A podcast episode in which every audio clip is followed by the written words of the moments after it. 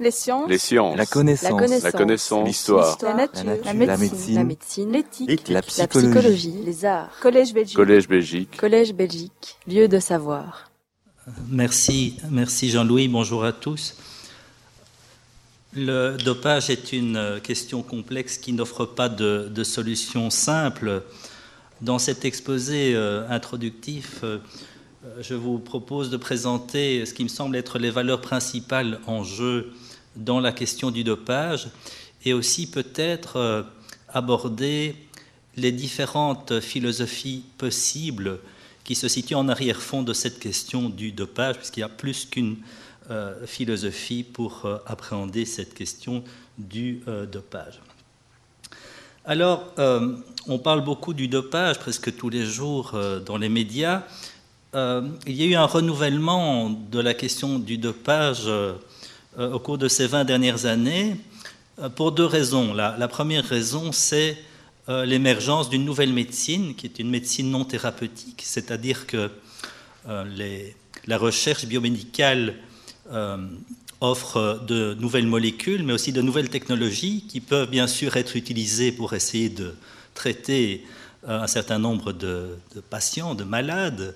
C'est l'utilisation classique de la médecine, mais très souvent, euh, ces mêmes molécules ou ces mêmes technologies peuvent aussi être utilisées euh, à des fins amélioratives. Et donc, d'une certaine façon, la question du, dopage sportif n'est qu'un chapitre euh, de la question de l'augmentation de l'humain. Donc, je ne vais pas en parler aujourd'hui, mais il faut garder ça euh, en mémoire. Donc, par exemple, l'érythropoïétine, molécule bien connue, euh, a été utilisée d'abord à des fins thérapeutiques pour soigner des patients anémiques, par exemple des anémies d'origine rénale, mais on peut bien sûr aussi utiliser le PO pour euh, améliorer les performances des, sportifs. Alors c'est vrai pour les, les- médicaments, euh, et d'ailleurs il n'y a pas que le, le PO bien sûr, euh, il y a aussi des, euh, des médicaments qui, améliorent les, fonctions cognitives, Euh, mais il y a les technologies euh, biomédicales aussi qui émergent comme la thérapie génique, et là on constate le même phénomène. Par exemple, une thérapie génique peut être utilisée pour soigner des patients qui souffrent de, dystrophie, par exemple dystrophie du chêne. On, on, en- on- on envoie vers, la cellule musculaire hein, de l'ADN qui code, par exemple, pour un facteur de croissance ou pour une autre molécule. Euh, mais encore une fois, ces, technologies, si elles peuvent être utilisées à des fins thérapeutiques, peuvent aussi être utilisées pour euh, doper des sportifs ou pour essayer euh, d'a- d'a- d'arrêter le déclin naturel de la fonction musculaire lorsqu'on lorsqu'on vieillit.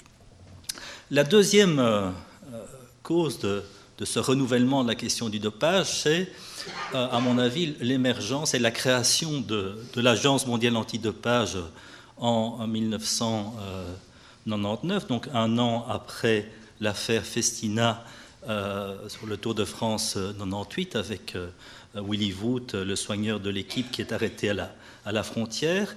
Et donc l'Agence mondiale antidopage va euh, pratiquer une, politique euh, prohibitionniste, donc va essayer de mettre fin euh, au dopage.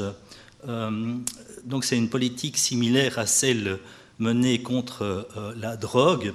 Et donc puisque ça fait une vingtaine d'années que euh, l'AMA essaye de mettre fin au dopage, on peut considérer euh, la politique de l'AMA et d'une façon plus générale des autorités sportives contre le dopage comme une expérimentation sociale de grande échelle et donc euh, je vous proposerai dans un second temps d'évaluer avec vous le- l'efficacité de cette politique au regard bien sûr des valeurs en jeu dans la question du dopage. Alors, quelles sont les, les valeurs en, jeu Euh, Bon, c'est tout le monde, quelle que soit la philosophie euh, qu'on applique à la question du dopage, on peut être d'accord sur euh, un certain nombre de valeurs. La première, évidemment, c'est l'équité sportive. Il faut que les athlètes puissent concourir sur un pied d'égalité. La deuxième, c'est la santé des, des athlètes. C'est généralement la, la première valeur qui vient à l'esprit quand on parle de dopage. Le dopage, ce n'est pas bon pour la santé. Et enfin, à côté de ces deux valeurs principales, il y a aussi euh, l'intérêt du sport de compétition. Il faut que le sport de euh, compétition garde son attractivité. Et donc, les objectifs d'une politique de régulation du dopage devraient être de maximiser l'équité sportive, de minimiser les risques pour la santé, tout en maintenant l'intérêt du sport de compétition. Alors, je vais accepter dans un premier temps la philosophie officielle dans la lutte antidopage, c'est-à-dire une philosophie naturaliste, qui considère que ce n'est pas bien de se doper, mais il faut garder à l'esprit qu'il y a d'autres philosophies possibles. Et donc le, débat philosophique sur la question du dopage sportif est parallèle au débat philosophique sur la médecine d'augmentation. Et donc on sait que euh, sur cette question de la médecine d'augmentation, de l'enhancement, il y a bien sûr des philosophes naturalistes qui considèrent qu'il faut respecter le donné naturel. On les appelle aussi penseurs bioconservateurs. Mais à côté de ça, à l'autre extrémité du spectre, il y a des philosophes, des médecins, euh, des scientifiques qui considèrent qu'il faut, euh, il y a un devoir d'améliorer l'être humain, en tout cas transformer l'être humain par la technoscience. et vous avez tous entendu parler du, du transhumanisme. Et lorsqu'on entend euh, Julian Savulescu, qui est un des philosophes transhumanistes, professeur à l'université d'Oxford, euh, il intervient euh, presque chaque mois de juillet, donc au moment du Tour de France, pour expliquer qu'il faut libéraliser le dopage sous contrôle médical. il n'y a pas que la philosophie transhumaniste, même une philosophie libérale respectant les, les, règles, notamment le principe du tort de John Stuart Mill, euh, ouvre la, possibilité euh, d'un dopage sous euh, régulation médicale. Donc, tout ça pour garder à l'esprit que, au-delà des valeurs, il y a différentes philosophies possibles, mais dans un premier temps, je vais accepter, disons, la politique et la philosophie orthodoxe, c'est-à-dire cette philosophie naturaliste, qui nous explique qu'il faut respecter le donné naturel donc a priori, moi, je n'ai pas de problème avec cette philosophie, en tout cas euh, pour la question du dopage sportif. Euh, mais souvent, elle est considérée comme, acquise, on ne la remet pas en question et on n'exprime pas vraiment les bases philosophiques de cette, position. Alors je vais simplement citer un extrait de Michael Sandel, qui est un philosophe américain spécialiste de philosophie politique. Il a, aussi, été membre du comité américain de bioéthique, le President's Council on Bioethics, lorsque ce comité a publié un rapport sur la médecine au-delà de la thérapie. Et Michael Sandel a écrit un, petit ouvrage, euh, The Case Against Perfection, dans lequel il euh, parle notamment du, dopage. Et voilà ce qu'il écrit, comment il définit sa position, euh, c'est-à-dire la position de la philosophie naturaliste, l'idée qu'il faut respecter le donné naturel. Et encore une fois, c'est une philosophie possible, mais il y en a d'autres. Alors je, traduis euh, Michael Sandel. Le problème principal avec euh, l'amélioration et l'ingénierie génétique, c'est qu'elle représente un type d'hyper-agentivité, hyper-agentivité, une aspiration prométhéenne à refaire la nature, y compris la nature humaine, pour euh, servir nos objectifs et satisfaire nos désirs. Ce que cette recherche de la maîtrise rate et peut même détruire, c'est une appréciation du caractère donné des pouvoirs et des réalisations humaines. Donc une appréciation du caractère donné euh, des pouvoirs et des réalisations humaines. Le vrai problème avec les athlètes génétiquement modifiés, c'est qu'ils corrompent la compétition athlétique en tant qu'activité humaine qui honore la culture et la démonstration des talent naturel. Voilà, donc pour un philosophe naturaliste, encore une fois, c'est la philosophie officielle euh, de l'AMA, pour un philosophe naturaliste, le sport de compétition c'est à mettre en évidence les talents naturels. Alors on peut être d'accord avec cette philosophie, mais on n'est pas obligé, d'être d'accord avec elle. Je l'ai dit, il y a d'autres philosophies possibles. Alors maintenant, je, l'ai dit, donc je considère euh, la politique de l'AMA euh, comme une expérimentation sociale de grande échelle. Et donc, si on accepte cette philosophie naturaliste, et donc on considère que le dopage c'est pas bien, c'est pas bien parce que c'est pas bon pour la santé, par exemple, parce que les, athlètes qui, se dopent sont des tricheurs. Euh, si on accepte cette, philosophie, euh, est-ce que l'AMA et les autorités sportives parviennent à réaliser leurs objectifs? Les objectifs étant on, s'est mis d'accord là-dessus, maximiser euh, l'équité sportive, donc permettre aux athlètes de concourir sur un pied d'égalité, et minimiser les risques pour la santé. Est-ce que euh, l'AMA et les autorités sportives euh, ont réussi à s'approcher de ces objectifs? Alors je vais envisager ces, différents points avec vous. tout d'abord, concourir sur un pied d'égalité. Donc il faut que le sport de compétition, encore une fois, je, parle ici du sport de compétition, pas du sport euh, qu'on pratique comme un hobby. Donc il faut permettre aux athlètes de concourir sur un pied d'égalité. Alors qu'est-ce que ça veut dire concourir sur un pied d'égalité? Euh, on, le verra un peu plus tard, mais est-ce que, les autorités sportives euh, réussissent à permettre aux athlètes de concourir sur un pied d'égalité? Je ne le pense pas. et le problème central, c'est que au-delà de tout problème philosophique, c'est que l'AMA et les autorités sportives sont incapables de faire respecter leurs règles. Alors, je crois que c'est un problème structurel, donc ce n'est pas un problème, c'est un problème structurel. Pourquoi? Parce que on s'aperçoit que à chaque fois qu'un nouveau test de dépistage est mis au point, eh bien, euh, les athlètes se tournent vers euh, soit d'autres produits dopants, soit d'autres technologies dopantes. Et donc on tourne le problème. Et à chaque fois, c'est la même chose. Je vais prendre un ou deux exemples pour euh, essayer de vous convaincre. Euh, donc, dans les années 90, je parle en belge ici, 90, euh, dans les années 90, la plupart des sportifs, notamment dans le, dans le, cyclisme, mais aussi dans les autres disciplines sportives, mais on prend toujours le cyclisme parce que c'est là que le, dopage est le mieux documenté. Il y a eu des, enquêtes en profondeur et on, on, connaît très bien aujourd'hui, on sait très bien ce qui s'est passé dans les années 90 et au début des années 2000. Alors, euh, dans les années 90, d'abord les, cyclistes italiens, puis euh, tous, les, cyclistes, ou la, grande majorité en tout cas des cyclistes, prennent de l'EPO pour augmenter le hématocrite, ce qui euh, permet d'améliorer très considérablement la, la performance, jusqu'en 99, avec la première victoire de, Lance Armstrong, ça devait être euh, un nouveau euh, tour, euh, le tour de, un tour enfin propre, puis on a, pour d'une certaine façon, célébré la création de l'AMA. Lance Armstrong gagne son premier Tour de France en 1999, en prenant bien sûr de l'EPO. Alors, fin 99, début 2000, malheureusement pour lui, on crée un test pour, qui permet de détecter euh, la présence d'érythropoïétine dans le corps. Et donc, Lance Armstrong, qui est soigné par le docteur Ferrari, euh, Ferrari dit à Lance euh, Écoute, Lance, cette année, on a un problème, tu ne peux plus prendre de l'EPO, en tout cas pas comme on le faisait avant, parce qu'ils ont un nouveau test.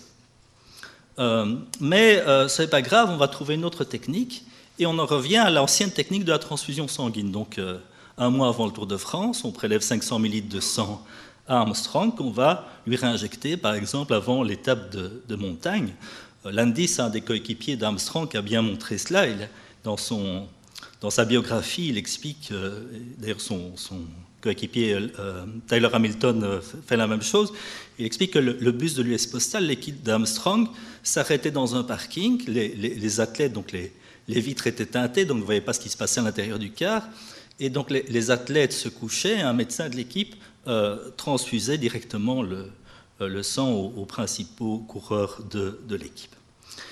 Euh, il y a une, dans le baseball américain, c'est un sport qu'on suit moins en Europe, mais dans le baseball, la plupart des athlètes, bonjour Peter, dans le, bienvenu, dans, le baseball américain, la plupart des athlètes dans les années 90 prenaient encore des stéroïdes. Substance qui était détectable, mais on ne prenait pas la peine de faire des tests à l'époque. Euh, jusqu'à ce qu'il y ait un changement de politique. Et il y a une enquête d'un membre du Sénat américain sur les pratiques euh, dans, le baseball. Et on s'est rendu compte qu'après l'interdiction, en fait, encore une fois, les athlètes ont changé de stratégie. Ils ont laissé tomber les stéroïdes qui étaient trop facilement détectables pour prendre, par exemple, de euh, l'hormone de, croissance. Donc, à chaque fois qu'on on découvre un nouveau test, eh euh, il y a un changement de stratégie. Et c'est infini parce qu'il y a toujours des stratégies qui sont indétectables, il y a toujours des molécules qui sont en phase expérimentale. On sait aujourd'hui que des athlètes ont recours à des molécules qui ne sont même pas encore sur le marché, qui sont déjà copiées pour doper les, sportifs. Et le problème est encore plus difficile, plus délicat avec les technologies médicales comme la thérapie génique qui sont euh, très difficilement euh, détectables. Et donc, le, paradoxalement, pour maintenir l'équité sportive, pour permettre aux athlètes de concourir sur un pied d'égalité, alors ce n'est pas moi qui parle ici, c'est des, gens qui sont de l'autre côté de la force, pour euh, reprendre l'expression de, Gérardine, eh bien, euh, pour que ce soit juste, en fait, il faut, euh, il faut tricher. C'est ce que dit Victor Conte. Victor Conte, vous en avez peut-être déjà entendu parler, c'était le patron de Balco, une firme de compléments alimentaires, et Victor Conte a dopé au début des années 2000 les grands sportifs, les grands athlètes américains, notamment les sprinteurs euh, euh, Marion Jones et Tim Montgomery. Donc euh, Victor Conte fournissait les produits. Il avait aussi une équipe d'entraîneurs, des entraîneurs soviétiques notamment. Et Dwayne Chambers est un athlète britannique qui a participé aux Jeux olympiques de Sydney en 2000, qui n'a pas gagné. Alors il se demandait pourquoi il n'avait pas obtenu de médaille, parce qu'il était extrêmement doué. Et il se dit, bon, mais les Américains me battent, c'est qu'ils doivent avoir de, meilleures méthodes d'entraînement. Il part, donc il dit ça sans doute un peu naïvement dans son, euh, dans son autobiographie. Donc il part aux États-Unis, il rejoint l'équipe de Victor Conte, et il comprend rapidement que le, succès des, Américains est lié à, la prise de produits dopants. Euh, et Victor Conte lui, lui dit, c'est ce qu'il raconte dans son autobiographie, Dwayne, il te trompe, le système te trompe. Tu es un athlète très talentueux, mais tu ne concours pas sur un pied d'égalité. Le système permet aux athlètes de tricher. Alors, il ne permet pas intentionnellement, il le permet parce qu'il est incapable de faire respecter ses règles. Et encore une fois, je crois que le problème est structurel. Deuxième exemple, et donc là on a vraiment un, professionnel du, dopage, sans doute avec Ben Johnson, euh, la, personne qui euh, euh, représente le, mieux le, dopage contemporain. Lance Armstrong, qui lui aussi euh, a, été déclassé non pas parce qu'il était contrôlé positif, mais parce qu'il y a eu une enquête du FBI et qu'on a forcé ses anciens coéquipiers, ses amis, à témoigner contre lui. Et donc Lance Armstrong, euh, après euh, avoir été déclassé par l'USADA, accepte une interview ou confession devant la télévision, à la télévision américaine. Euh, il est interviewé par Oprah Winfrey, alors on s'attend à ce qu'il se confesse, à ce qu'il pleure, etc., en direct. Euh, et puis on lui pose la question, euh, Oprah Winfrey, est-ce que vous aviez l'impression de tricher? Est-ce que vous aviez l'impression de tricher en prenant ces produits qui étaient interdits? Alors on se dit, bon, il va répondre, oui, bien sûr, je trichais. C'était contraire aux règles. Et pas du tout, il répond, non, à l'époque, à l'époque, je n'avais pas du tout cette impression. La définition de la tricherie, c'est d'avoir un avantage contre son rival. Je ne le voyais pas comme ça à cette époque. Je le voyais comme euh, prendre des produits, c'était pouvoir concourir sur un pied d'égalité. Donc, même remarque que celle euh, du patron de euh, Balco. Et Lance Armstrong ajoute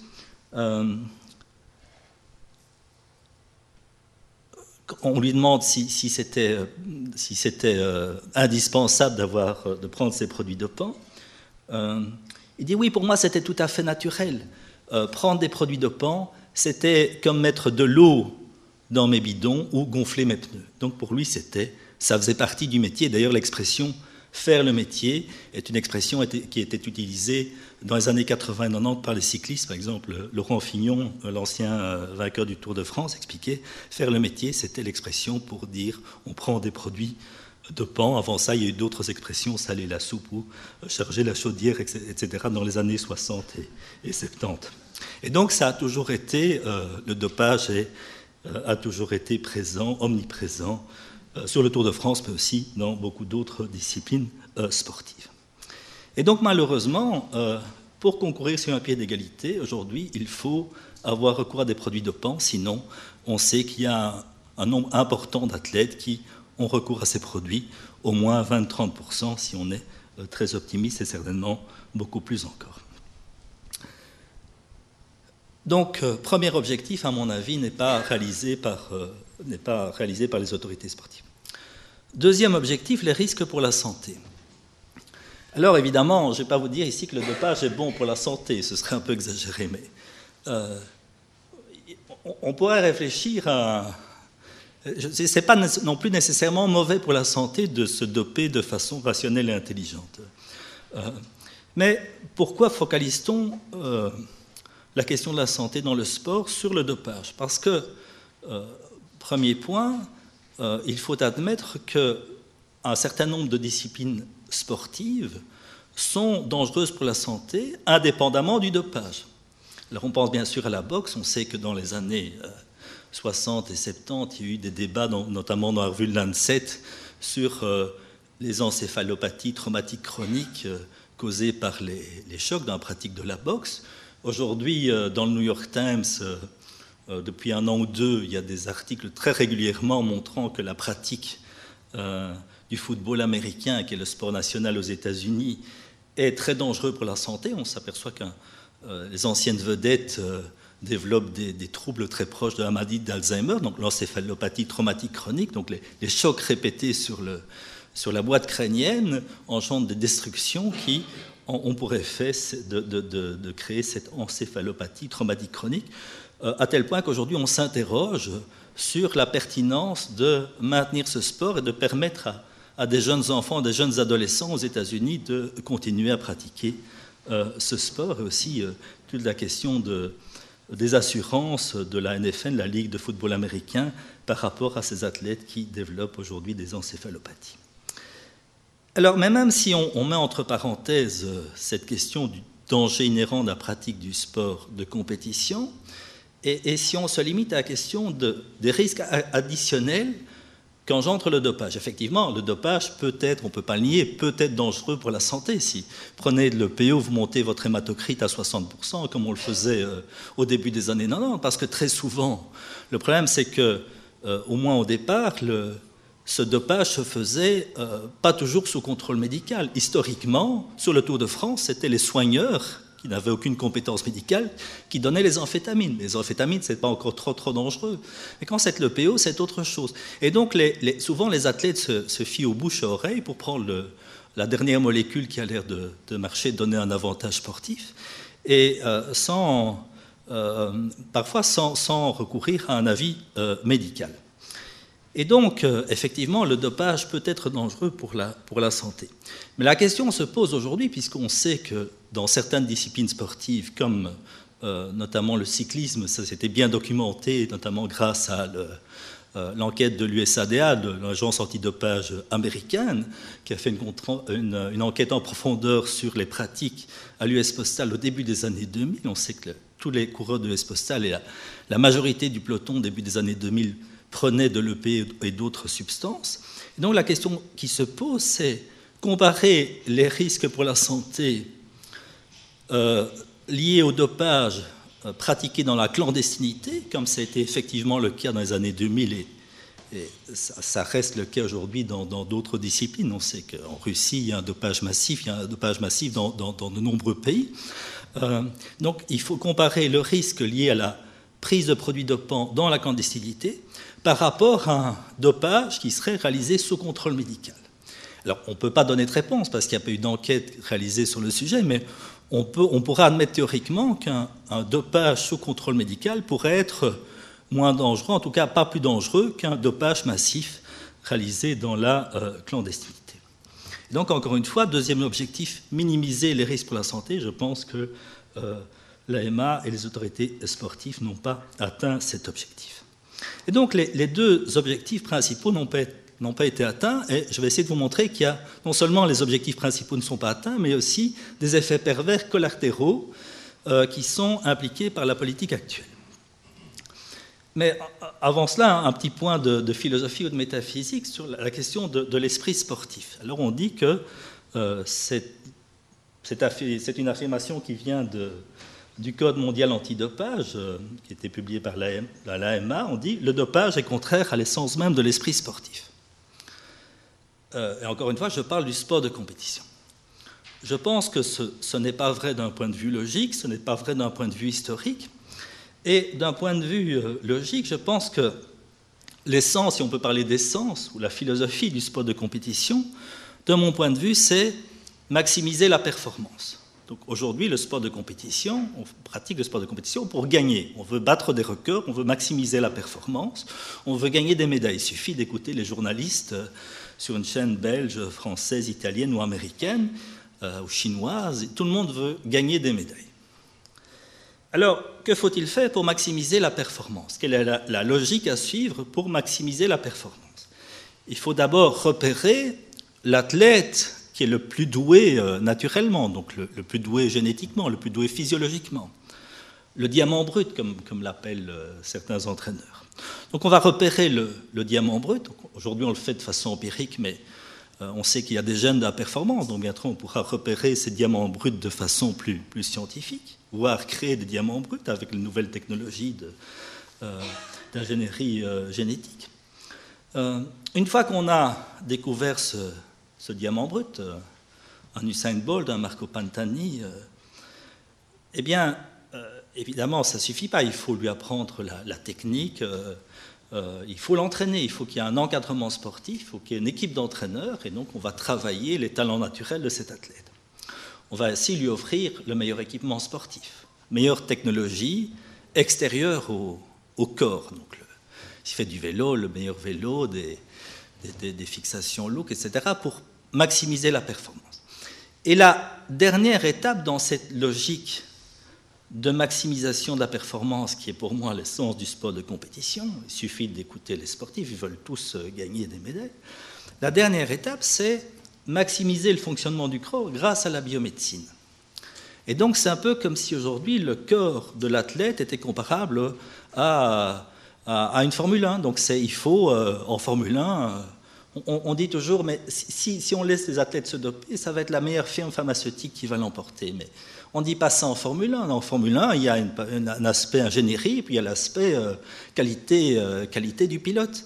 Eh, eh bien, si, on accepte que, l'essence du sport de, compétition soit de maximiser la performance, et donc si on accepte aussi, je ne dis pas qu'il faut le faire, je dis simplement on peut réfléchir à cette, possibilité, si on accepte euh, de, un dopage sous contrôle médical, à ce moment-là, on rentre dans une nouvelle philosophie où il est permis grâce à l'ingénierie biomédicale, de maximiser euh, le, fonctionnement du corps du sportif. Alors, encore une fois, l'AMA a dit que euh, le, dopage est contraire à l'essence même de l'esprit sportif. Alors ça, c'est imposé une, philosophie du sport qui est contraire à tout ce qu'on a connu dans l'histoire. Parce qu'encore une fois, je reviens au Tour de France, c'est le, mieux documenté, mais c'est vrai aussi, euh, prenez le, 100 mètres en sprint, c'est la même chose. De tout temps, les athlètes se sont dopés. Dans les années 50, ils prenaient des amphétamines. Dans les années 60 et 70, ils sont passés aux corticoïdes, on a eu l'érythropoïétine. De tout temps, les, athlètes ont recours à des produits dopants. Ça faisait même partie, à l'époque, dans les années 50, de la stratégie du, sport. Donc, euh, Copy qui prenait la bomba demandait à ses coéquipiers, ses grégaries, d'aller regarder dans, les yeux du, rival suisse, euh, euh, comment s'appelle-t-il J'ai oublié son nom, mais ça va me revenir. Si, comment étaient ses yeux pour voir s'il avait pris des amphétamines ou pas. Ça, fait partie, ça faisait partie de la stratégie de la course. Donc je pense que, à la fois historiquement et d'un point de vue logique, l'essence du sport de compétition, c'est maximiser la performance, et maximiser la performance implique logiquement de maximiser les performances du corps humain grâce à la technologie biomédicale. Alors ici, je, cite euh, Ben Kaiser qui est présent dans, euh, dans, la salle et qui va, qui va euh, faire un exposé cet après-midi. Ils ont publié un, article avec Ben Kaiser physiologiste à l'université de Lausanne, euh, il a publié avec euh, ses collègues Alex Moron, Alex Moron c'est un, bioéthicien suisse, et Andy Mia, un philosophe britannique, un article dans le Lancet un peu provocateur, un peu iconoclaste. Euh, dans cet article, il considère que la connaissance scientifique doit faire partie du sport de compétition. Je cite, les athlètes d'élite sont aussi constitués par la connaissance scientifique, et dès lors avoir la meilleure scientifique dans votre équipe, euh, c'est quelque chose qui est plus proche euh, des valeurs du sport de compétition, plutôt que de tout laisser euh, au hasard, un accès inégal à des pratiques illicites ou à l'intelligence d'un dopage qui reste indétecté. Alors encore une fois, c'est pas, je l'ai dit au, début de mon exposé, euh, c'est une question complexe qui n'offre pas de solution simple. Alors je ne dis pas que euh, légaliser le dopage sous contrôle médical, ça va être la solution miracle. Je dis simplement, aujourd'hui, euh, on, a, peu la possibilité de s'exprimer, en particulier les sportifs. On a l'impression qu'il n'y a qu'une seule philosophie possible, alors qu'il y en a d'autres. Alors, j'avais évoqué les, effets pervers, les effets pervers de, de la politique antidopage, de cette politique prohibitionniste.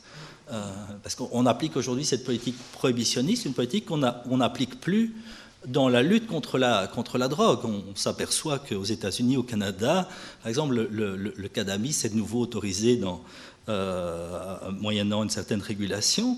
Donc l'approche prohibitionniste a été abandonnée dans la lutte contre la drogue. Dans la lutte contre le dopage, on maintient cette approche prohibitionniste. Ce qui a des, effets pervers. J'ai mentionné simplement certains effets pervers. Encore une fois, ce n'est pas un reproche à l'égard des, autorités sportives, hein, euh, c'est simplement un, constat euh, de ce que j'estime être une exploitation sociale à grande échelle. Et euh, je pense que, cette exploitation provoque un certain nombre d'effets pervers. Un des premiers effets pervers, c'est les menaces à l'égard de la vie privée des athlètes vous savez, aujourd'hui, les athlètes doivent être localisables jour après jour, 365 jours par an. Et donc, le fantasme lié à cette philosophie naturaliste de respect du donné naturel et à cette volonté de contrôle, c'est que le corps du sportif doit être complètement transparent. Donc, c'est le, mythe de la transparence totale du corps de l'athlète. Mais dans quel autre domaine professionnel accepterait-on de se faire contrôler 24 heures par jour, 365 jours par an? Parce qu'avec ce mythe de la transparence du corps de l'athlète, euh, l'AMA impose aujourd'hui des contrôles, peut pratiquer des contrôles pendant la nuit. Avant, on pouvait contrôler euh, entre, je pense, 8 heures euh, du matin et 21 heures le soir. Aujourd'hui, on se rend compte que certaines molécules ont une fenêtre pharmacologique très courte. Donc, si l'athlète prend le produit à, à 21 heures et si la, l'agent de l'AMA vient sonner à 8 heures du matin, eh bien, on ne retrouve plus la molécule dans le corps. Et donc, transparence totale, et donc on doit pouvoir, c'est vraiment tellement important de montrer la présence d'une substance interdite dans le corps d'un sportif, alors que dans beaucoup d'autres aspects de la vie, on accepte la médecine d'augmentation. ça ne choque personne que Sartre écrit la critique de la raison dialectique en prenant des amphétamines. Ça ne choque pas beaucoup de monde que Mick Jagger prenne toute une série de substances avant de monter sur scène. Ça ne choque pas vraiment que des étudiants prennent euh, des amphétamines avant de passer un examen, etc., euh, etc. Ça ne choque pas vraiment que des chercheurs, qui sont pourtant aussi en compétition pour obtenir des budgets de recherche, et on l'a montré, une, un article de la revue Nature qui montre que 20% des lecteurs de la revue Nature prennent des, dopants cognitifs, donc des substances comme les amphétamines, etc. Donc 20%, c'est énorme. Et là, il n'y a pas de contrôle et c'est bon, ça choque un peu, mais pas tellement. Si je disais, moi je donne cours en première année de médecine, que je vais faire un contrôle antidopage à la fin de l'examen, mais tout le monde rigolerait. Mais pourquoi est-ce qu'on rigole quand, quand il s'agit d'étudiants en médecine ou de chercheurs et que tout à coup, euh, dans le monde du, sport, ça devient un tabou incroyable et qu'on a deux nanogrammes d'une substance interdite, c'est vraiment euh, c'est une catastrophe, c'est un, criminel, cet athlète qui a fait cela, Contador, etc.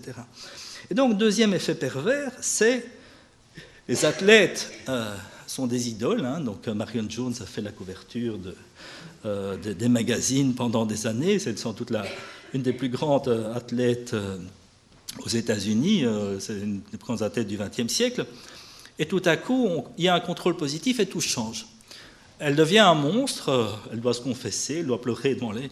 Et donc, euh, on a mis Marion Jones en prison pendant six mois. Non, pas vraiment évidemment parce qu'elle s'était dopée, mais parce qu'elle avait menti à des agents du FBI. Et donc, aux États-Unis, on peut faire la prison pour ça. Elle fait six mois de prison. Est-ce que c'était vraiment nécessaire de mettre en prison euh, Marion Jones pendant six mois, simplement parce qu'elle avait pris des produits dopants qu'elle avait euh, menti à des agents du FBI Je ne le pense pas. De la même façon, il y a une véritable chasse aux sorcières aujourd'hui à l'égard des sportifs. On détruit la carrière de sportifs. Et donc, il faut se mettre à la, place psychologiquement des, des athlètes qui ils savent très bien qu'il y a un certain nombre de leurs concurrents qui prennent des produits.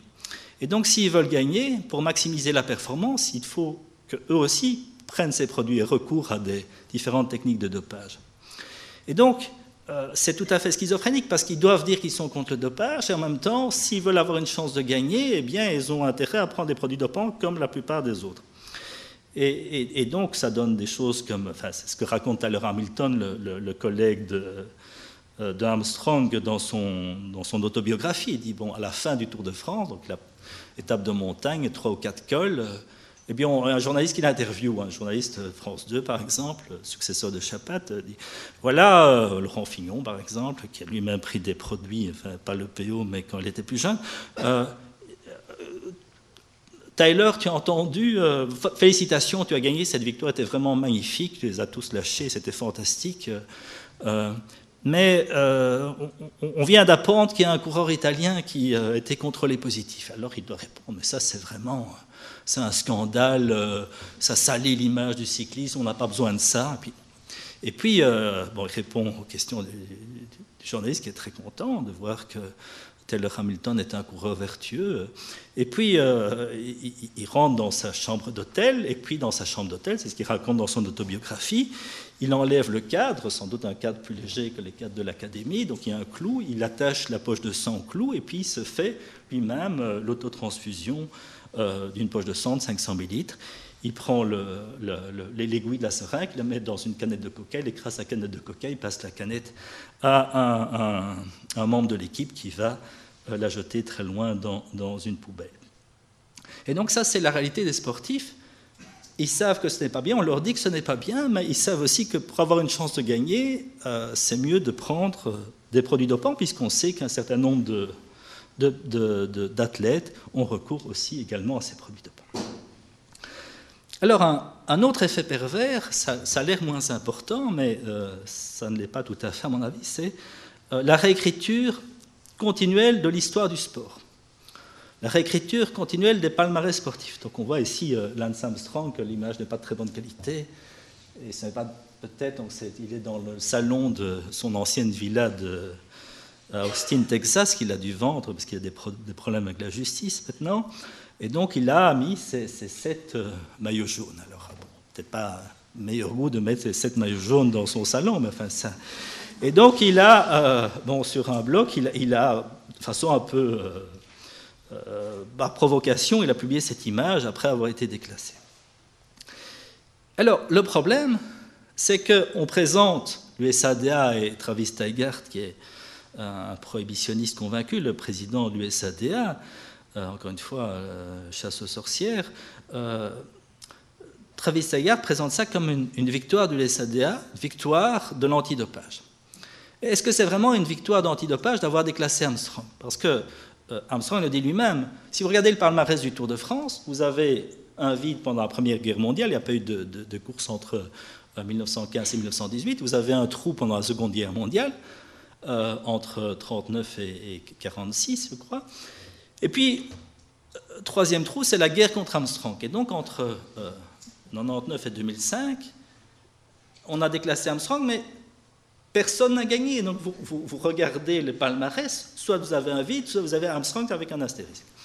Et donc, ça veut dire que, soit soit, donc c'est très bien, Armstrong est un tricheur, il n'a pas respecté les règles, donc ça on, peut admettre. Mais alors, ça veut dire qu'on est incapable d'identifier celui qui a vraiment gagné les Moi, j'aime bien le Tour de France, je regarde ça depuis 69 et la première victoire d'Eddie Merckx. Moi, je regarde ça à la TV, je, suis un bon spectateur. Euh, et donc, j'ai suivi le Tour de France de 99 et, euh, à 2005, avec l'excitation des journalistes, l'excitation du public, la fête, etc. Et donc, aujourd'hui, on me dit, mais personne n'a gagné. C'est comme si le Tour n'avait pas eu lieu entre 99 et 2005. Alors, c'est pas normal parce que euh, si on est incapable d'identifier le, vainqueur, ça veut dire soit qu'ils prenaient tous des produits dopants, échec massif des autorités sportives, soit il y en a deux ou trois ou dix qui, ou 5 ou 10% qui ne prenaient pas de produits dopants, mais on est incapable de les identifier. Nouvel échec de la politique antidopage. Et donc, à mon avis, euh, euh, le fait d'avoir déclassé Armstrong confronte l'AMA aux limites de, sa politique. Et donc, vous avez aussi cette question de réécriture continuelle de l'histoire du sport. Euh, vous savez que Staline euh, effaçait des photos officielles les, ministres ou ses, collaborateurs qui avaient été assassinés. De la même façon, euh, dans les palmarès sportifs, on efface les méchants qui n'ont pas respecté les règles. Mais si on allait jusqu'au bout de cette euh, réécriture de l'histoire, si, on faisait sérieusement, on avait la possibilité d'objectiver ceux qui ont pris des produits dopants, vous, vous, obtiendrez dans certaines disciplines des palmarès tout à fait vierges, hein, qu'on réexamine euh, l'histoire du Tour de France euh, jusqu'à aujourd'hui avec des critères objectifs pour voir si ces athlètes ont pris des produits dopants, vous n'avez plus personne, pratiquement plus personne. De la même façon, les palmarès du 100 mètres olympique, tout, tout disparaît. Donc ça veut dire qu'on impose une image artificielle du sport, un sport sans produit dopant, ça n'a jamais existé. À mon avis, c'est contraire à la logique de l'esprit sportif. Et donc c'est une position philosophique. Alors euh, la position philosophique, c'est très bien parce que euh, l'idée c'était de défendre des valeurs, maximiser euh, l'équité sportive, minimiser les risques la santé. J'ai essayé, de, vous expliquer que selon moi, ça ne fonctionne pas. Alors, il y a un dernier effet pervers, et ça c'est plus grave parce que euh, pour moi, la, politique actuelle, c'est un système où tout le monde perd.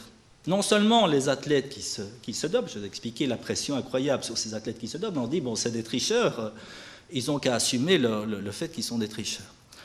Oui, mais le problème, c'est que les, les bons athlètes, ce qu'on appelle les athlètes purs, donc il faudrait, il faudrait réfléchir à cette expression de, d'athlètes purs, hein, de sport pur. Ça veut dire pur parce que l'érythropoïne, c'est pas sale, hein, c'est un médicament, donc c'est pas sale de prendre l'érythropoïne. Alors pourquoi est-ce qu'on appelle les athlètes qui ne se dopent pas des athlètes purs et les autres des athlètes sales? Euh, Je ferme la parenthèse. Et donc, je crois que le, système actuel, en fait, est un système où tout le monde perd.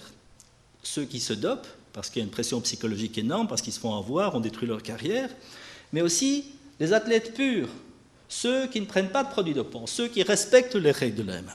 Alors cela, euh, il y a plusieurs possibilités possibles. Soit, euh, dans la majorité des cas, euh, ils se font battre par des athlètes dopés. Et donc, ils sont pénalisés parce que, comme l'AMA et les autorités sportives sont incapables de faire respecter les règles, il y a des athlètes dopés qui passent à travers les mailles du filet et qui battent les athlètes propres. Ça, c'est pas très bien. Et puis alors, il y a le cas, beaucoup plus rare à mon avis, d'un athlète pur qui est tellement doué génétiquement, tellement doué physiologiquement, qui a un talent naturel pur, un diamant brut, mais vraiment exceptionnel, d'un éclat absolu. Euh, et donc, ce, il va il va l'emporter contre les athlètes dopés. Alors ça, c'est très bien, c'est la victoire du talent naturel. Sauf que personne n'y croit vraiment. Et donc, Personne n'y croit vraiment. Et donc vous avez une suspicion généralisée, y compris sur les... Dès qu'il y a une performance un peu exceptionnelle, on la remet en question. On dit, mais est-ce qu'il ne prend pas des produits devant Comment est-ce qu'on peut faire 9,60 ou 9,56 sur un 100 mètres? Comment on peut monter l'Alpe d'Huez en, ou, le, Mont Ventoux en moins, en moins 56 minutes? Est-ce que c'est possible? Naturellement Et donc il y a une suspicion généralisée. Ce qui fait que euh, des athlètes comme Chris Froome, donc on a jamais, il n'a jamais été contrôlé positif, Chris Froome, euh, il y a deux ans, sur le Tour de France, euh, des images qui ne sont pas très claires, mais euh, la personne avec son bonnet blanc, c'est sans doute pas un anglais, il crache sur le, il crache sur, le, sur Chris Froome. Il y, a, on, il y a des gens qui ont lancé de, l'urine sur certains de ses coéquipiers parce que dans le monde, il y avait des articles insinuant que l'équipe Sky se dopait, ce qui est peut-être vrai, peut-être pas, mais ça n'a jamais été objectivé. Et puis là, l'image à droite est plus claire, c'est un, un homme qui euh, encourage euh, l'athlète britannique en lui faisant un, bras, d'honneur. Et donc, suspicion généralisée, y compris sur les athlètes propres, dès qu'il y a une performance un peu exceptionnelle. Moi, j'ai assisté en, direct à la, la victoire euh, de cette concurrente éthiopienne aux Jeux olympiques de, Rio. donc, elle a battu de 15 secondes le record du monde du 10 000 mètres. Alors, quand on voyait sur la piste, on a l'impression que les autres athlètes qui étaient en finale olympique étaient des, des joggeurs amateurs, donc elle les, dépassait. Euh, enfin, quand elle aurait pu me dépasser, moi, c'était incroyable. Et donc, à la fin même de la course, le journaliste sur la RTBF, donc le journaliste belge, a remis en question, a dit J'espère qu'on peut croire à cette victoire. Et donc, on a, il y a eu la suspicion immédiatement, instantanément, elle, gagne. Personne ne connaît, enfin, on, connaissait un peu cette athlète, c'était une jeune prodige, mais elle, bat le record du monde de 15 secondes et directement il y a la suspicion.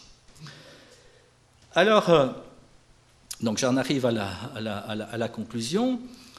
si on accepte cette philosophie naturaliste du sport, encore une fois, pour moi, on peut l'accepter. Le problème principal, c'est encore une fois, sur la, question de la médecine d'augmentation, je ne suis pas du tout favorable à une philosophie naturaliste dans d'autres domaines que celui du sport, mais dans celui du sport, on, peut considérer que le, sport de compétition, c'est le refuge de l'aristocratie. Donc défendons un sport aristocratique, défendons le talon naturel, et admettons, à mon avis, ça ne marchera jamais, j'ai expliqué pourquoi, mais admettons que ça marche.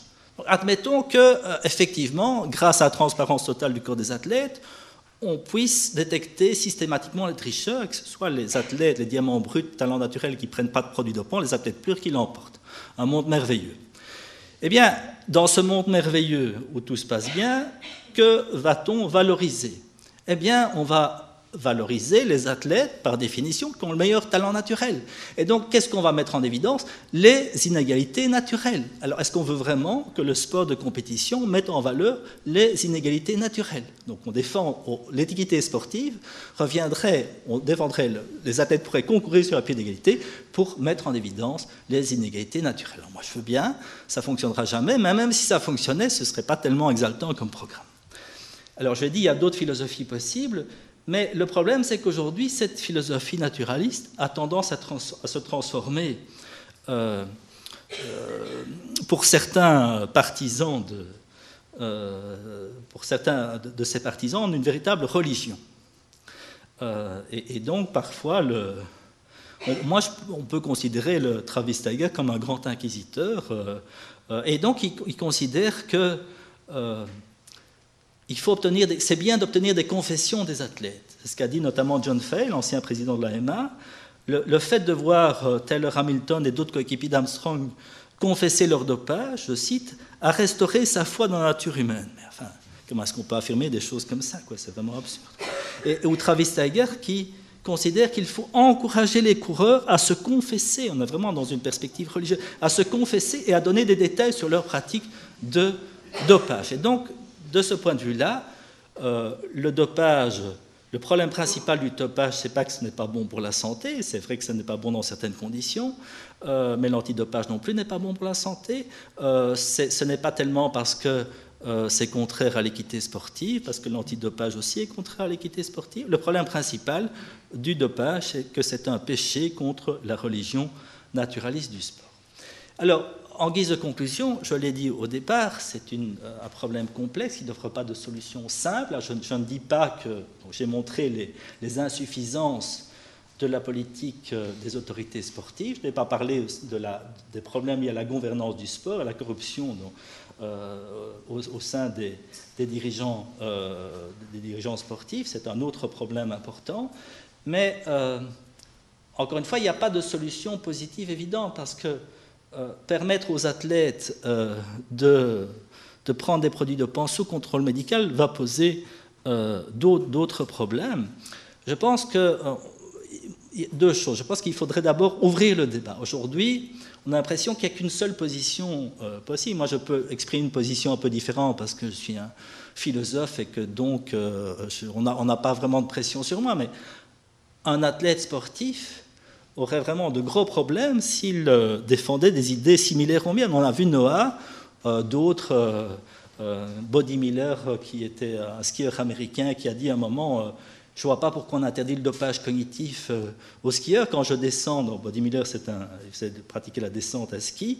Donc, descente à ski à d'Isère, vous êtes à 150 à l'heure sur deux lattes. Et donc, il disait simplement Peut-être que si je pouvais avoir une meilleure concentration en prenant des dopants cognitifs, peut-être que ça diminuerait les risques pour la santé. Donc, on ne peut pas dire des choses comme ça, même présenter ça comme une hypothèse. On ne peut pas dire des choses. Il y a certains discours qui sont tabous.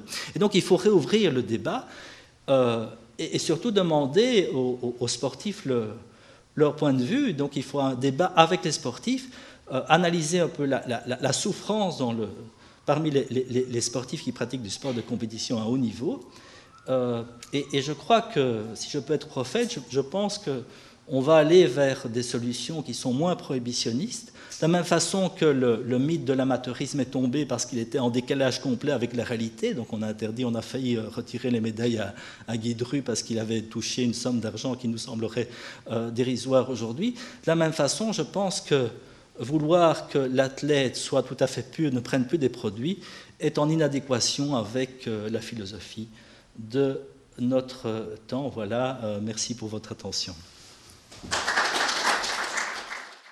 Les sciences. Les sciences. La connaissance. La connaissance. L'histoire. La nature. La nature. La La médecine. médecine. La médecine. L'éthique. La La psychologie. psychologie. Les arts. Collège Belgique. Collège Belgique. Collège Belgique. Lieu de savoir.